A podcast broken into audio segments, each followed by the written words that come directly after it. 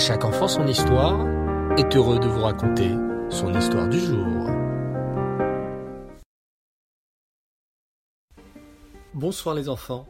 Ce Shabbat, nous avons lu pendant la Haftara, à la synagogue, une merveilleuse histoire que j'aimerais partager avec vous aujourd'hui. C'est l'histoire du roi Shlomo.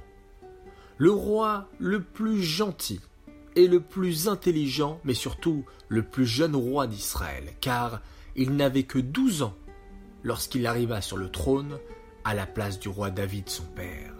Shlomo vient d'un mot que nous connaissons tous, shalom, la paix. Parce que pendant que Shlomo était le roi, il y avait la paix dans tout le pays d'Israël. Pas de bagarre, pas de dispute. Vous voulez savoir comment Shlomo est devenu roi? Alors, écoutez bien.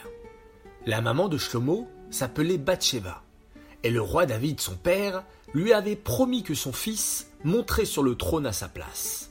Shlomo avait un frère plus grand que lui, Adonia. Lui n'était pas d'accord. Il voulait lui être le roi après David. Il était plus fort et plus beau que Shlomo. Il s'était fabriqué un char tiré par des chevaux puissants et se sentait très fort. Il pensait qu'il ferait un meilleur roi, plus beau et plus fort que Shlomo. Alors, il parla au général d'armée, Yoav, le fils de Tserouya, et à Aviatar, le Kohen Gadol, pour leur demander de l'aider à devenir le roi. Un soir, pendant qu'il parlait, le prophète Nathan entendit ce plan et alla vite le raconter à Bathsheba, la maman de Shlomo. Il lui dit Va, vite parler au roi, Bathsheba. Rappelle-lui la promesse qu'il t'a faite de nommer ton fils Shlomo roi d'Israël. Bathsheba partit aussitôt demander une audience au roi David. Elle se prosterna avec beaucoup de respect devant le roi et lui demanda s'il se rappelait de sa promesse, parce qu'Adonia voulait prendre sa place. Elle était triste. Ce n'est pas juste, dit-elle au roi. Majesté, vous m'aviez promis. Je vous en prie, faites-le par amour pour mon fils Shlomo et pour moi. Au même moment, le prophète Nathan entra et raconta au roi ce que Adonia avait l'intention de faire pour devenir roi. En entendant tout cela, le roi David rassura Bathsheba et lui dit Je t'ai promis, ne t'inquiète pas. Shlomo sera roi après moi. Je vais m'en occuper tout de suite, même s'il n'a que douze ans.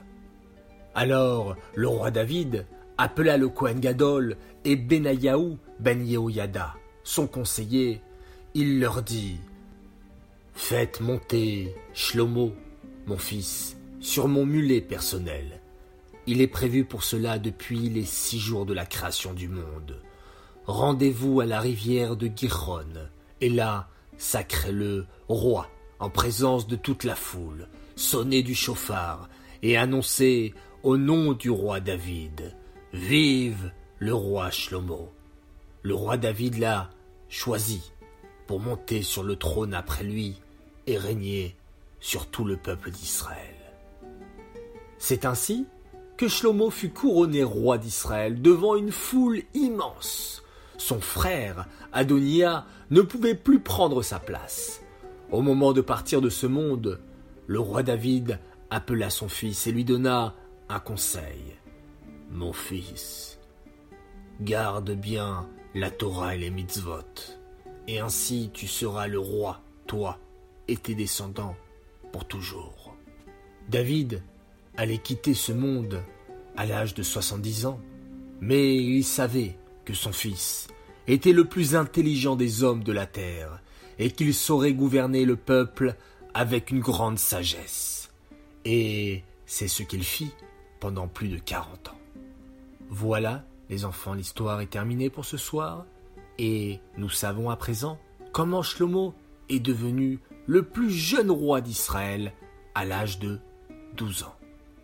Je vous souhaite une bonne semaine, Shavuatov, une bonne nuit, et on se quitte avec le schéma Israël.